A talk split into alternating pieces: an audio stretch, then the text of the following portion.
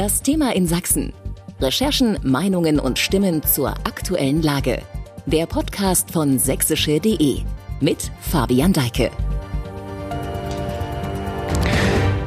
Fast ein halbes Jahr und fünf Anläufe hat es gebraucht. Dresden hat aber seit vergangener Woche zumindest wieder eine fast vollständige Stadtspitze, bestehend aus einem Oberbürgermeister und fünf beigeordneten Fachbürgermeistern. Ein Posten ist noch vakant, der des sechsten Beigeordneten. Dass dieser noch nicht besetzt werden kann, ist aber nur ein pikantes Detail in einem demokratischen Findungsprozess, den nicht wenige Beobachter als politisches Theater empfunden haben dürften.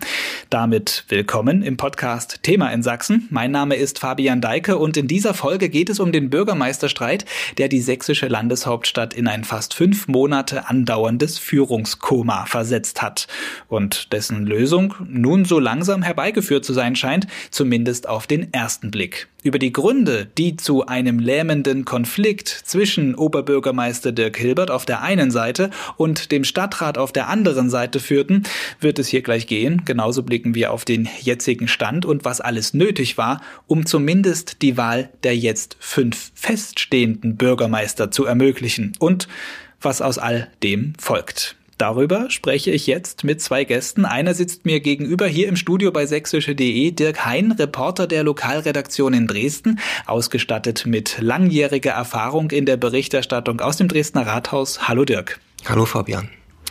Und bereits im Vorfeld dieser Aufzeichnung hier habe ich mit Professor Hans Vorländer gesprochen, der Politikwissenschaftler und Direktor des Zentrums für Verfassungs- und Demokratieforschung an der TU Dresden spricht über die Folgen und die öffentliche Wahrnehmung dieses Streits. Ja, bevor wir die Bewertung von Herrn Vorländer hören, Dirk, zuerst die Frage an dich. Du bist, ich habe genau nachgeschaut, seit 2008 Reporter in Dresden mit Schwerpunkt auf Kommunalpolitik.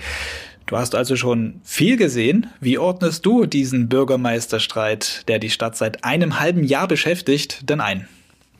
Also sowas haben wir noch nicht erlebt. Ich habe da auch mit Kollegen drüber gesprochen. Es ist auch bundesweit einmalig, dass du eine Situation hast, dass so seit einem halben Jahr solch wichtige Stellen äh, nicht, nicht besetzt werden können. Wir haben auch nachgeschaut, wir haben dazu mittlerweile 100 Texte geschrieben. Jeder einzelne davon war auch, dass ich gesagt habe, der war relevant, da war nichts dabei, wo wir gesagt haben, da müssen wir berichten, um dran zu bleiben, sondern das war, jeden Tag hat sich eine neue seitliche Arabeske ge gebildet und jeden Tag ist das auch, wir schauen ja auch, wie werden die Texte gelesen, jeden Tag gab es eine Relevanz, also die Dresdner und Dresdnerinnen interessiert auch, was, was da passiert und äh, wir haben auch mitbekommen, dass sich Jura-Professoren und Rechtsanwälte mittlerweile mit dieser äh, Lage beschäftigen, weil auch die, die, die Frage, dürfen denn so lange Stellen unbesetzt sein, ist in, in rechtlichen Hinsicht komplett äh, Neuland. Also ich, ich habe das noch nie erlebt in den ganzen 15 Jahren. Hm, du sprachst gerade schon an, die Mehrheit der Dresdnerinnen und Dresdner,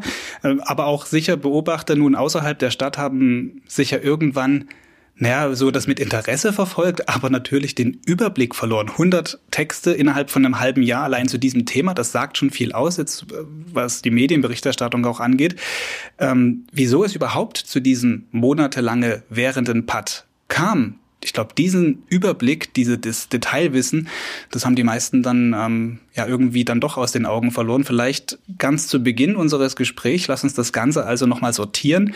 Was war die Ausgangslage und wieso, die Kernfrage, kam es überhaupt zu diesem Streit? Ja, los ging es tatsächlich schon im, im Januar 2022 wo Oberbürgermeister Dirk Hilbert äh, der damaligen Bürgermeisterkoalition aus CDU, Grünen, Linken und SPD ähm, das erste Mal widersprochen hatte. Die wollten also die Bürgermeister damals schon ja, so wieder besetzen wie in den letzten ähm, sieben Jahren. Und da hat Obi Hilbert das erste Mal gesagt, dass es mit ihm nicht zu machen sei. Damals haben das die Fraktionen noch größtenteils weggewischt. Da, da war die Hoffnung von Linken, Grünen, SPD, ja im Sommer haben wir eine neue Oberbürgermeisterin oder einen neuen Oberbürgermeister. Dann haben wir das Problem mit Dirk Hilbert nicht. Dirk Hilbert ist allerdings Oberbürgermeister geworden und hat da auch einen, einen, Wandlungsprozess gemacht. Er hat also gesagt, er will stärker seine Positionen durchsetzen und ähm, hat dann auch gesagt, er wird diese, diesen Wünschen, die Bürgermeisterstellen so zu besetzen, wie es war, widersprechen. Dem hätte der Stadtrat wiederum nur mit einer Zweidrittelmehrheit begegnen können. Die Mehrheit hatte der Stadtrat nicht. OB Hilbert hatte aber auch nie die Kraft, eine eigene Mehrheit aufzustellen. Und dieses, das hat sich dann bis, bis im Sommer hin so gehalten, bis es dann zur ersten Wahl kam und man gesehen hat, es, es wird nichts. Der OB mhm. ist standhaft geblieben. Er hat gesagt, ich gebe mein Einvernehmen nie. Der Rat hat dann ja, gemerkt, wir sind an einem Putt und kommen nicht weiter. Hm, also die Wahl zum Oberbürgermeister, die Stichwahl hatte er gewonnen genau. im Juli und dann ja. im August, einen Monat später, genau. stand diese genau. Wahl der Beigeordneten an. Genau, wo, wo, wo man bis zum Schluss gesagt hat, das hatten wir auch als, als Zitat groß in der Zeitung, naja, der OB wird schon einknicken, aber er, er hat das nicht gemacht. Wir sind dann im Oktober in die Wahl hineingegangen, wo es eben, wo es dieses Bürgermeisterbündnis aus Grünen, CDU, Linken und SPD versucht hat und dann ist diese Wahl da erstmals gescheitert und dann ähm, war das eine, eine große Erstarrung und aus der hat man sich über Monate nicht lösen können. Ja, er ist ja jetzt nicht eingeknickt. Es hat mhm. ja insgesamt dann fünf Anläufe gebraucht, bis jetzt dann mhm. vergangene Woche wenigstens fünf der sechs Bürgermeisterposten, die zu besetzen sind, besetzt wurden. Ähm, er ist nicht eingeknickt. Vielleicht ist das nochmal ähm, jetzt auch eine gute Stelle, um so Konstellationen und Machtverhältnisse in so einer kommunalen äh, Verwaltung zu erläutern, zu schildern, weil ich glaube, die meisten Menschen verstehen gar nicht, wieso es zu so einem Problem kommt. Wer hat da in Dresden jetzt mal, aber auch in anderen Kommunen ist es ja ähnlich, genauso organisiert, äh, wer hat da was, wie viel zu sagen und warum kann so eine Hängepartie dann entstehen? Ja, genau. Du hast sozusagen erstmal den Stadtrat, der das, das, das eigentlich das Souverän der Stadt ist, und du hast den Oberbürgermeister, der der Chef der, der Verwaltung ist. Ähm, die Bürgermeister darunter sind eigentlich in großen Teilen selbstständig, sind aber in letzter Konsequenz dem OB unterstellt. Also man kann sich das auch gut so vorstellen, wir nehmen mal die Situation, in Dresden soll eine, eine vierspurige Straße, äh, eine Spur davon soll, soll Radweg werden. Dann braucht es dafür eine Vorlage. Die wird von der Verwaltung erarbeitet. Fachlich zuständig ist ein Bürgermeister, das wäre in dem Falle Verkehrsbürgermeister Stefan Kühn. Der stellt diese, erstellt diese Vorlage, geht mit dieser Vorlage in die Dienstberatung des Oberbürgermeisters und der Oberbürgermeister muss sein Okay geben oder er sagt, bitte bessere die Vorlage nach.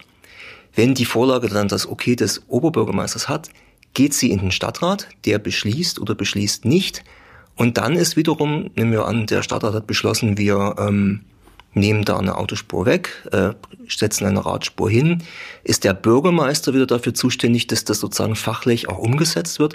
Und da wird es natürlich spannend, ein, ein Bürgermeister mit einem grünen Parteibuch würde so einen Beschluss eher umsetzen, ein Bürgermeister mit einem CDU-Parteibuch, spekulativ jetzt natürlich, wird sich damit schwerer tun. Und der kann sowas dann natürlich auch verzögern. Und deswegen ist es so eminent wichtig für die äh, Fraktionen im Stadtrat eigene Bürgermeister zu haben, um eben auch eigene Beschlüsse, Beschlüsse tatsächlich durchzubekommen. Und deswegen ist es ein Punkt, wo viele gesagt haben, hier ist für uns die berühmte rote Linie, wir brauchen unseren Bürgermeister und wenn wir den nicht haben und nicht bekommen, stimmen wir dem Kompromiss nicht zu. Deswegen ist das so ein, ein Punkt, wo man auch so schwer Rückschlüsse oder Rück, Rückschritte machen kann. Die SPD hatte sieben Jahre lang den Finanzbürgermeister und hatte damit einen extrem großen hm, Einflussbereich, Herr, Herr Dr. Lames, genau, hm. und hätte das sozusagen verlieren sollen. Und da ging es für die SPD um, um alles. Und deswegen haben die auch so lange so hoch gepokert und diesen, ja eben auch diese, diese, dieses, dieses riskante Spiel eingegangen. Hm. Über diesen Posten hm. des Finanzbürgermeisters und wie das jetzt ausgegangen ist, sprechen wir dann gleich noch. Vielleicht jetzt, um nochmal zu verstehen, warum es eben tatsächlich zu diesem Patt gekommen ist. Du mhm. hast gerade schon gesagt, es gibt da verschiedene Ebenen, verschiedene ja. Zuständigkeitsbereiche. Ähm, wer hat denn da jetzt welches Interesse verfolgt in Bezug auf die Besetzung der Posten? Was, wie war die Interessenlage? Naja, Dirk Hilbert wollte die Stadtspitze umbauen. Er wollte, äh, dass die größtenteils von, von CDU, äh, von Linken, SPD und Grünen besetzte Bürgermeisterige konservativer wird, dass da im Zweifel SPD und CDU mehr Macht, mehr Einfluss bekommen. Er hat da auch einen, einen großen Hebel gehabt, indem er der Besetzung widersprechen kann. Also der OB hat in der Gemeindeordnung die Macht, äh, das, die Möglichkeit, den Bürgermeistern sein Einvernehmen nicht zu erteilen, das kann der Stadtrat nur überstimmen in einer Zweidrittelmehrheit. Der Stadtrat wollte in großen Teilen mit dem vorhandenen Personal weiterarbeiten und keine großen Abstriche machen und auch die Macht Verhältnisse nicht, nicht weiter ähm, verändern, hatte aber die Mehrheit nicht, äh, keine Zweidrittelmehrheit, den OB zu überstimmen. Das war ein, ein klassischer Bad, ein klassischer Pad, wo der OB auch irgendwann gesagt hat, naja, ich bin gewählt, ich habe eine relativ deutliche Mehrheit gehabt, ich will jetzt eigene Ideen und eigene Vorstellungen durchsetzen. Und daran hat man sich ein, ein halbes Jahr gerieben und auch einen Haufen, Haufen Wunden geöffnet. Das ist sozusagen, da ist auch weit unterhalb der Gürtellinie miteinander kommuniziert worden über, über Social Media, über die Presse. Der OB ist als Möchtegern-Diktator bezeichnet worden. Er selbst hat aus dem Urlaub heraus seine Vorstellungen den Fraktionen mitgeteilt, wie er das Rathaus umbauen, umbauen möchte. Das hat äh, für sehr, sehr viel zerbrochenes Porzellan gesorgt. Hm, und am Ende gab es eben dann vier Anläufe, die scheiterten, äh, bis zu einem Punkt, wo dann gesagt wurde, okay, wir kriegen das jetzt nicht mehr auf die Reihe in dieser Weise. Es würde wahrscheinlich auch noch ein fünftes, sechstes, siebtes Mal äh, genau, in Anspruch nehmen. Genau. Und dann wurden zwei Moderatoren, Moderatorin und ein Moderator eingeschaltet, ähm, die auch prominent sind, durchaus. Der frühere Bundesinnenminister Thomas de Maizière und die ehemalige grüne Bundessprecherin Gundula Röstl arbeiteten dann einen Kompromissvorschlag aus. Der ganze Vorgang, dass so überhaupt Moderatoren eingeschaltet werden müssen, um äh, Bürgermeisterposten zu besetzen, ist schon einigermaßen außergewöhnlich. Was war Gegenstand dieses Kompromisses? Genau, also erstmal muss man sagen, die hatten auch wieder nicht viel Zeit. Auch das hatte kurz vor Weihnachten hat man dann gesagt, ja, es, es geht nicht voran. Wir brauchen eine Moderation. Dann hatten die Moderatoren im Zweifel einen Monat Zeit um einfach mal mit jeder Fraktion zu reden, von jeder Fraktion die roten Linien abzufragen und dann ähm, zu schauen, wie könnte der Kompromiss aussehen. Der sah de facto so aus, dass man gesagt hat, wir hatten bislang sieben Bürgermeisterinnen oder Bürgermeister. Das hat man reduziert auf sechs. Der weggefallene Bereich ist eben der Bereich von Herrn Dr. Lames Finanzen gewesen und diesen Bereich hat man äh, Herrn Hilbert zugesprochen, der damit sozusagen Oberbürgermeister wäre und das auch sein wird und für die Finanzen zuständig ist. Das ist sozusagen eine relativ große Machtfülle, die man ihm zugestanden hat. Und ansonsten die anderen Bereiche sind relativ gleich geblieben und mit dem vorhandenen Personal. Also Frau Jenigen ist weiterhin für Umwelt zuständig, Frau Dr. Kaufmann für Gesundheit und Frau Klepsch für Klepsch und Kaufmann, muss man sagen, sind jetzt die Linke genau, zugeordnet. Genau. Äh, Eva Jenigen ist bei den Grünen. Genau.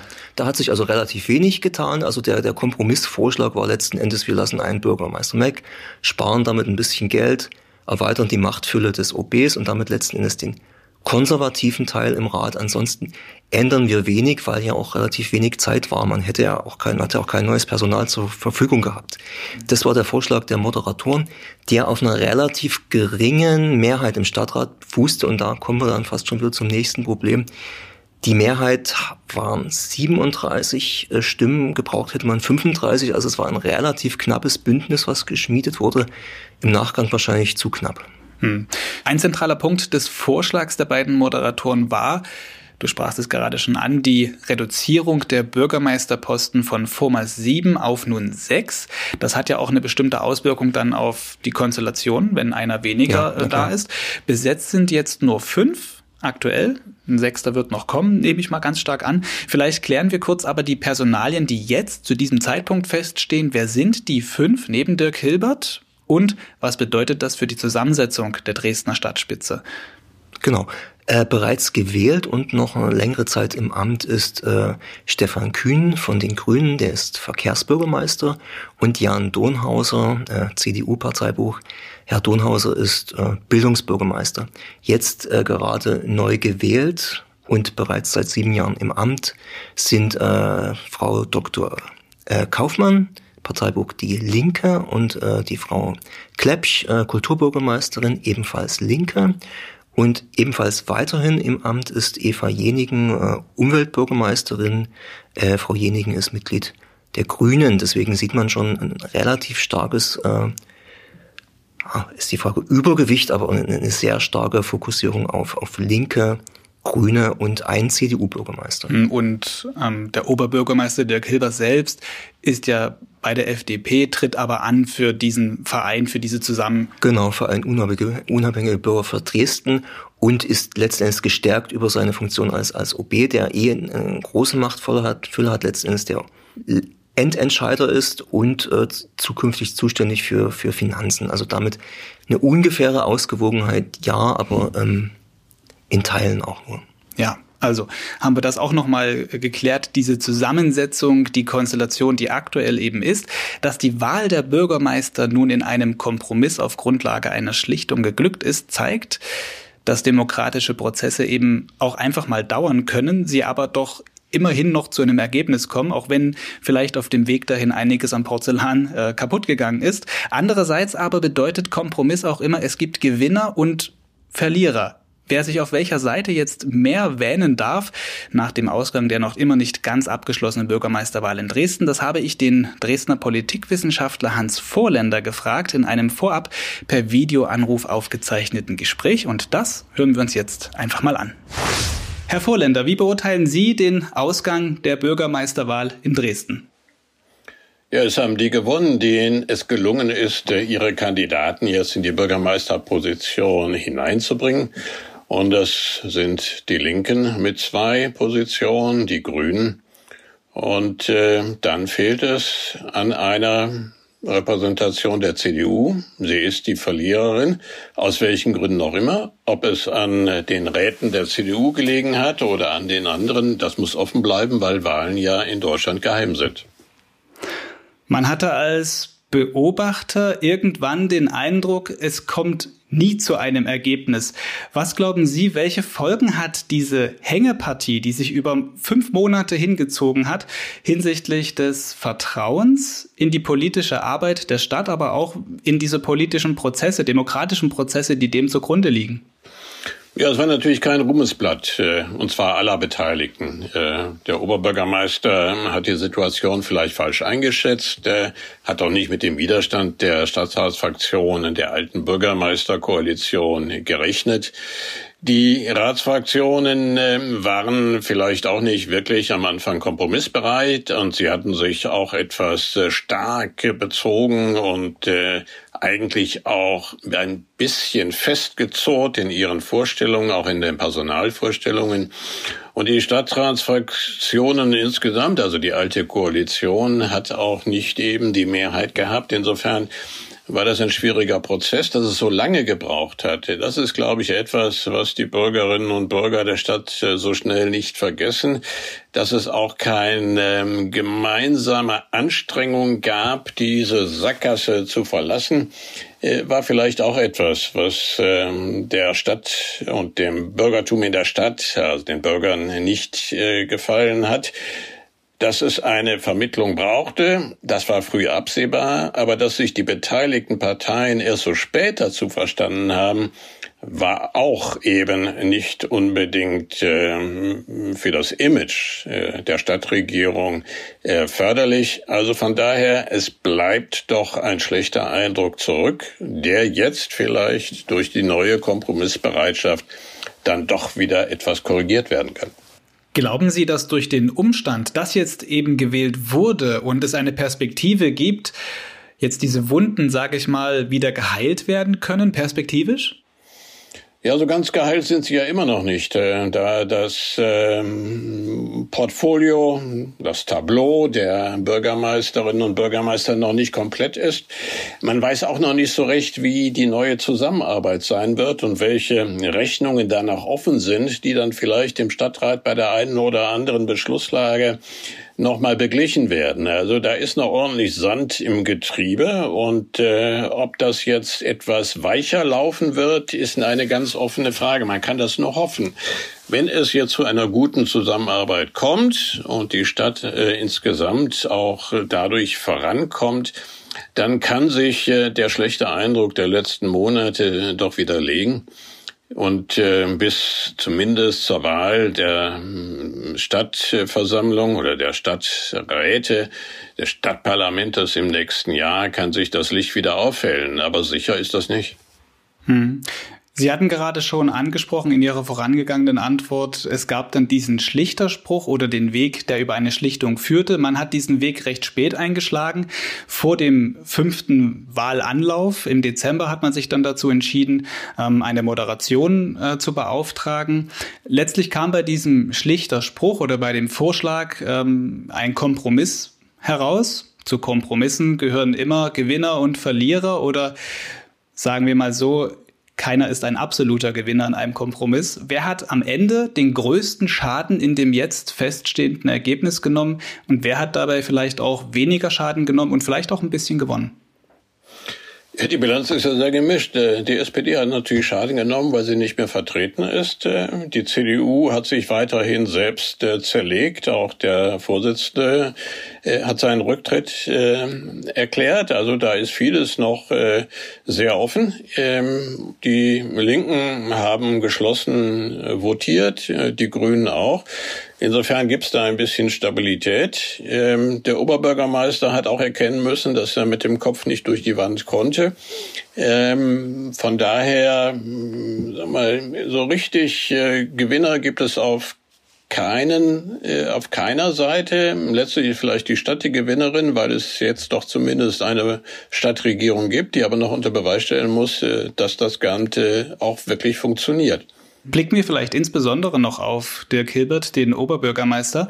Sein Ziel war unter anderem bei den Beigeordneten durch die Besetzung das konservative Lager zu stärken. Blickt man auf die jetzt stehende Stadtspitze, sieht das nicht danach aus, dass ihm das geglückt ist. Zweimal Grün, zweimal Linke, einmal CDU und noch ein offener Posten, der eigentlich auch für die CDU bestimmt ist, wenn man das so sagen kann. Wie geht der Oberbürgermeister insbesondere Ihrer Ansicht nach aus dieser Sache hervor? Ja, der Oberbürgermeister ähm, hat jetzt eben doch auch die Schlichtung ähm, akzeptieren müssen. Am Anfang schien es ja so, dass er das äh, doch anders regeln wollte. Insofern hat er da Abstriche machen müssen, auch an seinen Vorstellungen, zumindest was die Breite der Koalition oder des Bündnisses im Stadtrat angeht. Ähm, er hat, ähm, so wie es im Augenblick aussieht, gewonnen dadurch, dass er die Kompetenz auch für, für die Finanzen ähm, sich selbst hat zuordnen können. Das ist sicherlich eine Stärkung seiner exekutiven Position auch äh, in der Stadt selbst. Insofern ist auch hier das Bild äh, gemischt.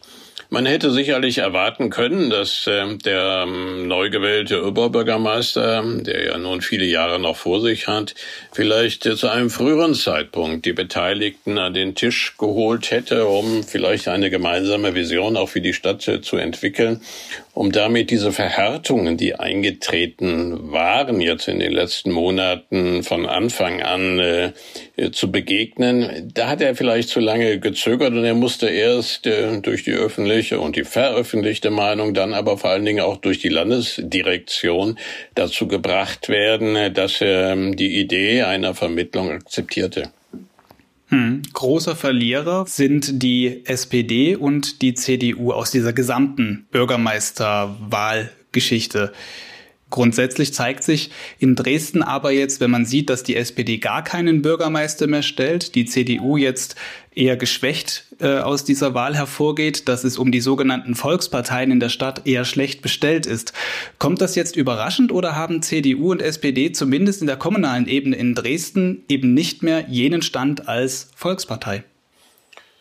Ja, sie haben natürlich diesen Stand nicht mehr und ähm, sie haben das aber schon lange nicht. Die CDU hat bekanntermaßen große Schwierigkeiten in großen Städten. Ähm, da gibt es ein sehr breites Bild äh, von Milieus, sehr unterschiedliche Milieus. Da gibt es andere Parteien, da gibt es starke freie Wähler, da gibt es auch die AfD. Also die CDU hat äh, Schwierigkeiten in den Städten. Das gilt übrigens nicht nur für Sachsen, das gilt nicht nur für Ostdeutschland, das gilt auch für äh, Westdeutschland. Das ist ein Prozess, der schon lange äh, statt hat. Und die SPD ist äh, in den neuen Ländern mit Ausnahme von ähm, einigen, also Brandenburg, jetzt auch wieder äh, Mecklenburg-Vorpommern, ja ohnehin nicht unbedingt eine große Partei. Das gilt vor allen Dingen für Thüringen nicht und auch nicht für Sachsen. Insofern bildet sich hier das ab, was wir schon länger beobachten können. Generell muss man auch sagen, dass Volksparteien nach und nach an Bindekraft äh, verlieren und dass die Idee, dass die großen Parteien wirklich ganz stabile Volksparteien sind, äh, ist äh, eigentlich schon längst überholt. Bleiben wir aber abschließend nochmal bei der CDU deren Fraktionschef in Dresden, Peter Krüger, Sie sprachen das vorhin schon in dem Nebensatz an, hat nach dem Scheitern der Wahl des Unionskandidaten Karten vergangene Woche dann seinen äh, Rücktritt bekannt gegeben. Ähm, nun ist Dresden die Landeshauptstadt Sachsens. Die Stadt hat eine halbe Million Einwohner, hat also eine bestimmte oder gewisse Auswirkungen und Repräsentativität für das Land. Und sehen Sie insbesondere dann durch diese Schwächung der CDU auch Auswirkungen auf die Landespartei? Nein, das ist ja äh, unterschiedlich. Also Landespartei ist Landespartei und die Stadtparteien äh, sind äh, auch eigenständige Gebilde. Ähm, natürlich äh, muss eine Landespartei darauf achten, dass äh, die Basis in den Städten nicht gänzlich zerfällt äh, und dass sich eine Partei nicht zerlegt. Insofern äh, ist es natürlich im Interesse der Landespartei und auch des Landesvorsitzenden, dass die CDU in den Städten ein ordentliches Bild abgibt. Aber wir sehen auch schon seit längerem, dass die CDU in der Stadt Dresden kein einheitlicher ähm, Gebilde ist. Es gibt da immer schon unterschiedliche personelle Vorstellungen und auch die Ausrichtung ist nicht ganz eindeutig. Äh, manche wollen vielleicht eher mit äh, rechtskonservativen Kräften zusammenarbeiten. In der Vergangenheit war es so, dass diese Bürgermeisterkoalition ja mit den Linken und den Grünen äh, und auch mit der SPD gebildet war. Also hier gibt es auch zumindest äh, zwei Seelen in der Brust der CDU und die werden dadurch zusammengehalten, dass man natürlich Einfluss und Fründe behalten will. Ja, vielen Dank für diese Einordnung an dieser Stelle. Hans Vorländer, vielen Dank für dieses Gespräch. Sehr gerne. Soweit das vorab am Mittwoch dieser Woche aufgezeichnete Gespräch mit dem Politikwissenschaftler Hans Vorländer, Leiter des Zentrums für Verfassungs- und Demokratieforschung an der TU Dresden und in den vergangenen Monaten auch von euch in der Lokalredaktion von sächsische.de ja. oft befragter Experte. Ja. Dirk, wir haben Herrn Vorländer gerade nochmal gehört und man sieht, nach seiner Einschätzung der Lage gibt es nicht wirklich einen Gewinner jetzt nach diesem Streit, außer der Stadt selbst, die jetzt wieder wieder eine vollständige Verwaltung hat. Immerhin, um die Stadt und deren Bürger geht es ja, wenn man, äh, wenn man über Wahlen spricht. Dennoch, so sagt es auch Professor Vorländer, es ist noch sehr, sehr viel offen jetzt. Skizzier vielleicht du einmal, was sind jetzt die nächsten Schritte? Wo liegen noch Unwägbarkeiten und was sind Dinge, über die wir jetzt vielleicht in dieser ganzen ja. Debatte bis zum Punkt der äh, vergangene Woche zu der Wahl noch gar nicht gesprochen haben? Was droht denn jetzt noch? Ja, der wichtigste Punkt ist letzten Endes, dass die Wahl äh, von Steffen Kaden zum Wirtschaftsbürgermeister gescheitert ist. Punkt. Das Wahlverfahren ist damit auch abgeschlossen und diese Stelle. Der wiederum ein CDU-Parteibuch genau, hat. Das genau, ist auch immer noch ganz genau, wichtig zu ja. wissen, wie äh, wer da zu welcher Partei auch zählt. Ne? Genau, Steffen Kaden, CDU-Parteibuch. Äh, und die Wahl ist sozusagen gescheitert und wird komplett neu aufgerollt. Das heißt, die Stelle wird neu ausgeschrieben. Es können sich sozusagen bundesweit wieder Menschen darauf bewerben. Es ist noch, auch noch völlig unklar, ob äh, Steffen Kaden erneut antritt.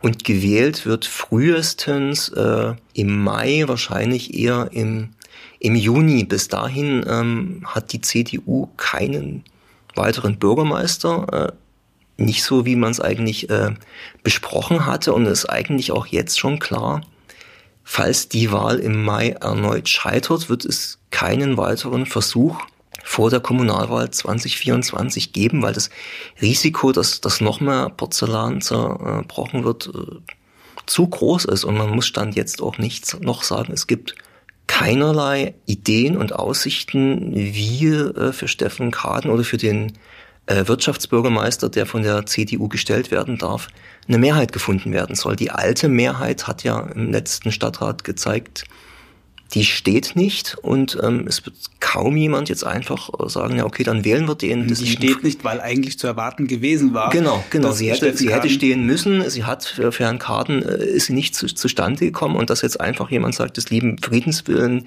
wählen wir im Mai, ähm, das wird nicht passieren. Das heißt, es ist völlig offen, wo die Mehrheiten herkommen müssen. Man muss wieder Kompromisse suchen. Auf der anderen Seite, ähm, die SPD hat ist in diesem ganzen Rennen leer ausgegangen. Die Grünen und Linken haben letzten Endes gesagt, ja okay, im Kompromiss verzichten wir auf die SPD. Das heißt, die ist eigentlich auch raus aus der Suche nach Mehrheiten. Das ist momentan völlig offen. Es kann zum Beispiel auch sein, dass man sagt, wir müssen äh, noch eine neue Bürgermeisterstelle schaffen, um, um eine weitere Partei zu überzeugen, diesem Kompromiss zuzustimmen. Die Moderatoren haben auch schon die Hände gehoben und gesagt, wir haben unseren Vorschlag gegeben.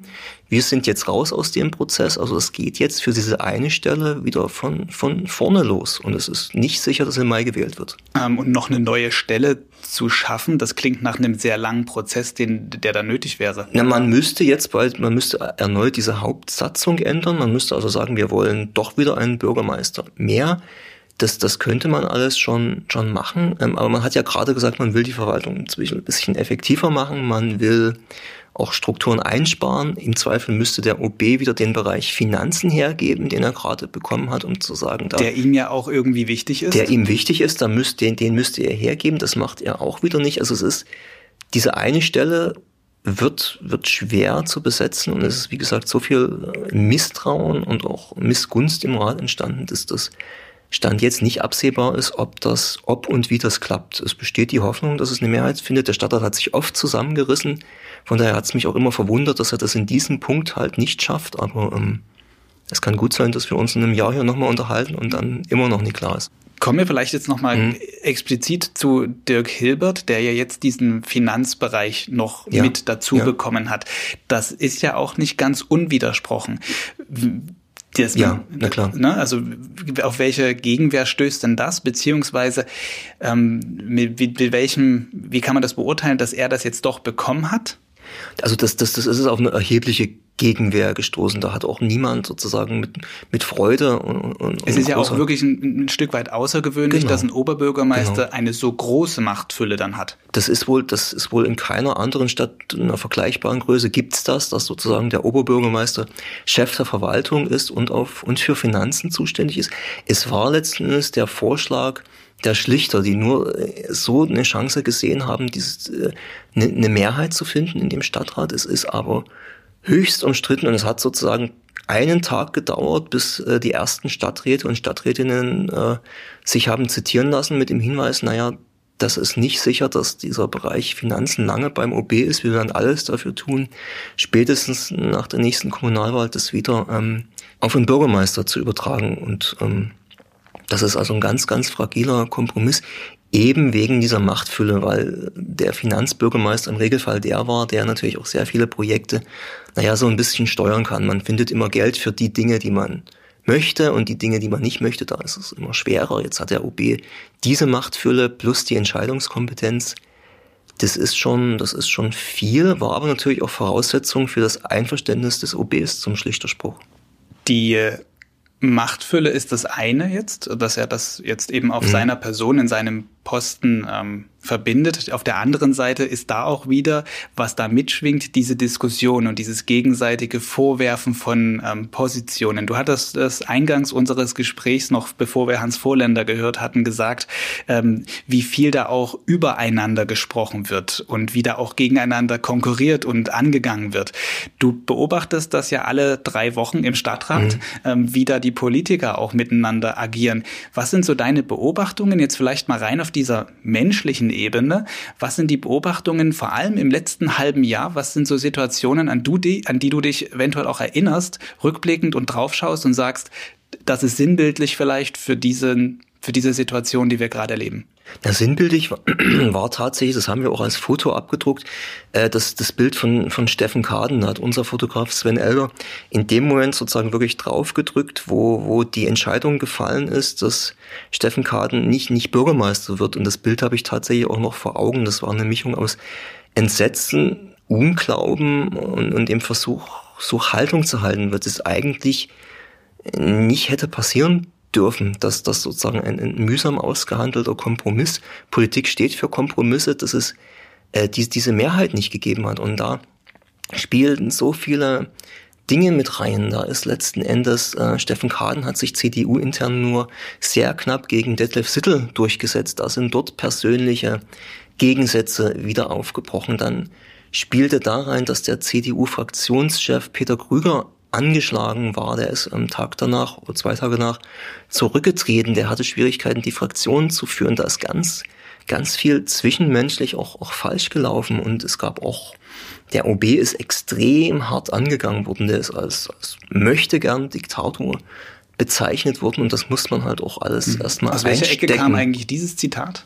Das kam von der SPD. Das habe ich tatsächlich auch, hat mich gewundert, dass man sowas dass man das nicht hätte stecken lassen können, weil das, ähm, das muss man auch erstmal abkönnen und sagen, ja, okay, das ist, ist der Umgang miteinander im Stadtrat gewesen, der ist extrem hart und, und ja, ruppig gewesen und das muss man, so, so kenne ich den Stadtrat ehrlich gesagt auch nicht. Man hat sozusagen relativ hart diskutiert, hat aber immer eine Ebene gefunden, Kompromisse und Beschlüsse zu machen. In dem Fall, deswegen ist es ja auch, du hast mich eingangs gefragt, wie ich das einschätze, es ist bislang einmalig gewesen, dass man sich nicht einigen konnte. Das ist also, das wird, ich denke, auch in 10, 15 Jahren uns noch beschäftigen. Ich erlebe das, dass jetzt immer noch Leute auch zurückschauen auf den Verkauf der WOPA und sagen, und jetzt noch Rechnungen rausholen und die im Stadtrat versuchen zu begleichen. Ich vermute, dass uns in 10, 15 Jahren diese, diese Wahl der Bürgermeister noch beschäftigt, indem man sagt, aber ihr habt doch damals. Hm. Das sind noch ganz Was natürlich auch dann wieder ja. abhängig sein genau. wird von dann genau. irgendwann mal äh, existierenden Mehrheitsverhältnissen. Ja, das, ja. Davon hängt das ja dann auch ganz äh, stark ab.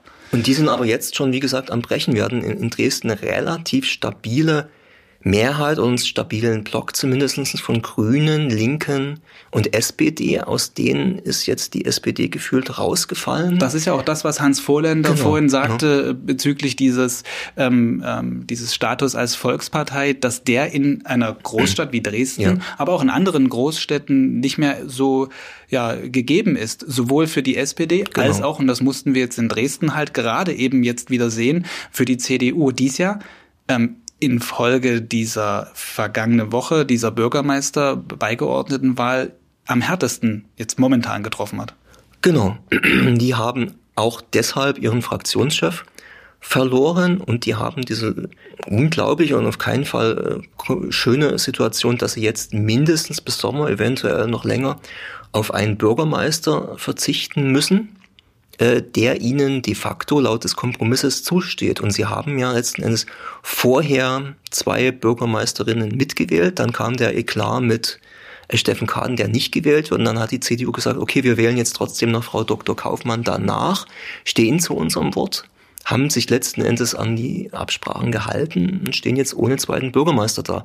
Und, ohne Fraktionschef. Genau, ohne Fraktionschef. Man weiß nie, wer in der Wahlkabine wie abgestimmt hat, aber die CDU ist die, Partei, die jetzt am, am, am meisten auch mit sich selber ringen muss und die am schlechtesten dasteht, und niemand weiß, wie lange das so geht. Vielleicht noch als letzte Frage, weil wir auch den Fraktionschef gerade eben noch angesprochen hatten. Peter Krüger ist ja dann zurückgedreht, zurückgetreten Anfang dieser Woche oder am Wochenende sogar am Wochenende, noch. Genau. Äh, und gibt es jetzt irgendwie Aussicht darauf, wie sich das dann ausgeht innerhalb dieser Fraktion in Dresden? Wer folgt danach? Es muss ja auch dort erstmal wieder Ordnung reinkommen. Genau, genau. Das soll bis, bis Ende Februar geklärt werden. Dann will die CDU eventuell sogar mit einer Doppel- Spitze auftreten. Da ist aber, da ist man noch sehr zurückhaltend mit, mit Namen zu nennen. Es ist auch eine I mögliche Idee, oder zumindest vorstellbar wäre es, dass Steffen Kaden eben nicht wieder als Bürgermeister antritt, dafür dann aber Fraktionschef wird. Da ist sozusagen, da ist noch ganz viel Gesprächsbedarf und das soll Ende Februar geklärt werden.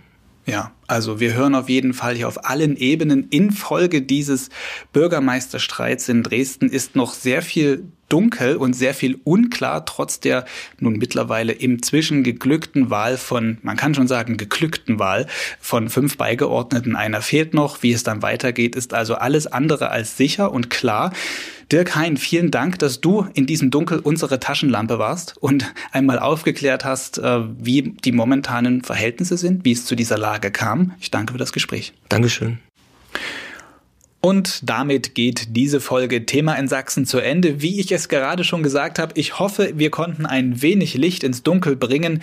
Ein halbes Jahr hat sich der Prozess jetzt hingezogen bis zur Wahl vergangene Woche der nun immerhin fünf Beigeordneten von sechs. Wie das Thema sich weiterentwickelt, da bleiben die Kollegen von sächsische.de in der Lokalredaktion Dresden natürlich dran, auch in den nächsten Wochen und Monaten und vielleicht erscheinen ja nochmal 100 weitere Texte. Auszuschließen ist das nicht. Das habe ich auf jeden Fall aus diesen beiden Gesprächen her mitnehmen können. Nächste Woche geht es hier im Podcast dann auch schon weiter mit dem nächsten Thema in Sachsen. Dann spreche ich mit meinem Kollegen, Gerichtsreporter Alexander Schneider über den Stand beim Prozess um den Einbruch ins grüne Gewölbe und wir haben auch spannende Gäste dabei. Bis dahin, Ihnen alles Gute.